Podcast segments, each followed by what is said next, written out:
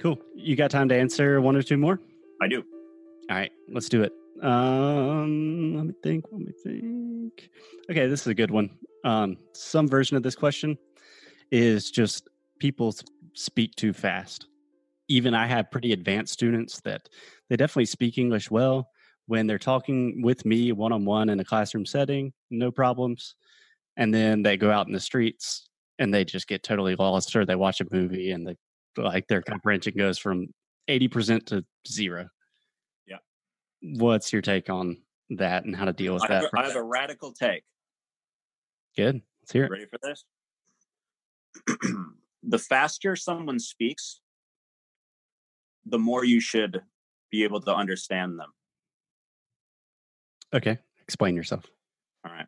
Typically, the assumption is if you're speaking too fast, uh, slow down, please. If that's how you feel, if that's how you're looking at it, then what your assumption is, most likely, is that in order to understand the other person, you need to be understanding every word. Yeah. But in reality, you're not, as a native listener, uh, you're not listening for every word. As I'm speaking to you right now, you're not picking up every single word. You're predicting, you're skipping from point to point and letting your mind naturally fill in the the meaning, right? So as I'm speaking here, you're predicting what I say next. If I say such and such, you're sitting there thinking, uh, you're automatically guessing what I'm going to say. You can feel it now. Yeah. Yeah. If what you're doing, and this is what you're doing, is you're not listening for every single word. It's not slow. What was that word? What was that word? But rather listening for keywords. One in one in ten words you really need. Let's say. Let's pretend one in ten words, right? Okay.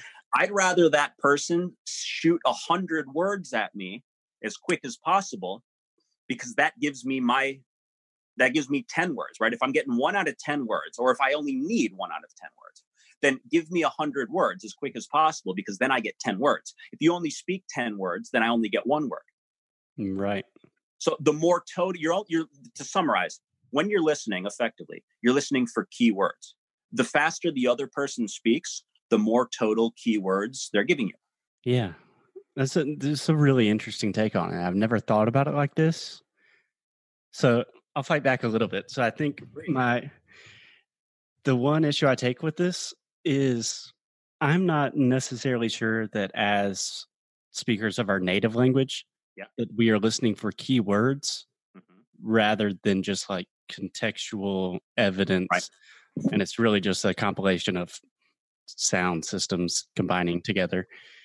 So I I don't know. I just tend to try to avoid telling my students like just listen to the word and when you hear the word steak, you will know that they're talking about a restaurant or something Right. because you know someone might pronounce that word differently or given they could be saying like a high stakes poker match which has nothing to do Yeah. with the restaurant you know Yeah. Yeah.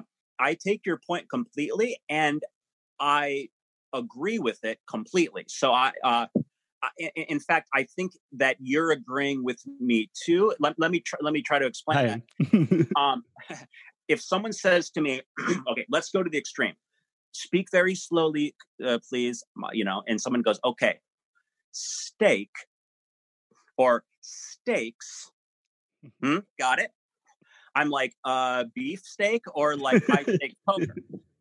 If they say, oh, steaks are delicious, I'm gonna go, yeah, I agree. Or steaks are the two are too high at this place yeah the fa- you know th- like the faster they spit it out the faster i get the context. I mean i agree with you that it's contextual so why not let them keep bouncing? Why not let them give you as much chance as possible for you to establish the context? And i'm saying what there's it's not like you get context better when it, they speak slowly. If anything i think you get to eh, understand the context better when they speak more quickly because they're giving you more of a sample to work with.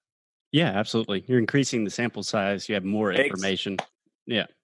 Increasing the sample size. Exactly. I totally agree with that. So then I think that might change the question a little bit that when you have a large sample size and there's a lot of information and it's fast and you're getting nervous, the tendency is just to think like shit, you know, I can't I can't follow it.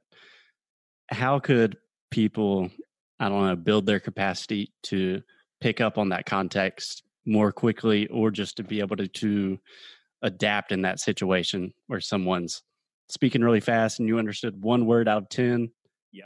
how do you follow up with that you know?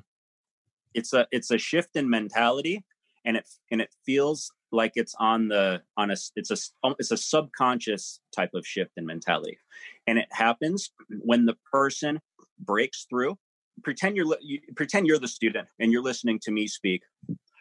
I might be speaking slowly so that you can understand every and you're like okay i'm following i'm tracking. Once in a while what i like to do and i do this increasingly more and more to get people to have this breakthrough the breakthrough happens foster when when you again you're you're my student pretend. I've been speaking very carefully and then all of a sudden i say Oh man, yeah. So last weekend, co- totally crazy story. What happened was I went to this, and then I went to there, and I went to there, and I was visiting my friends in Georgia. I was down in Georgia, and, then we did, and there was this big tornado, and I'm and, and all of a sudden, what happens is the person will go, and, and, this can be done skillfully as as the teacher. This can be in, done in such a way where this you're kind of eh, aiming for this to happen. Pretty soon, you'll say, that was I understood everything you said there. I mean, I I don't I didn't know every word, but I I totally got that. Even though, and so it's it's it's this breakthrough where the person stops listening word for word and starts listening to the to the main point. And once once you've had a taste of that, once you've broken through, then you can start opening it up more and more. And now the person is is is is not concentrating on on words, but uh, concentrating on guessing the meaning. Yeah, I see. This is you just articulated something that's I've felt for a long time. I never knew how to say it. So the other day, someone asked me about uh, the healthcare system in the U.S., and I was like, all right, shit. Well, we have private insurance, and we have this thing like we have deductibles. So I got to explain what that is. Let me.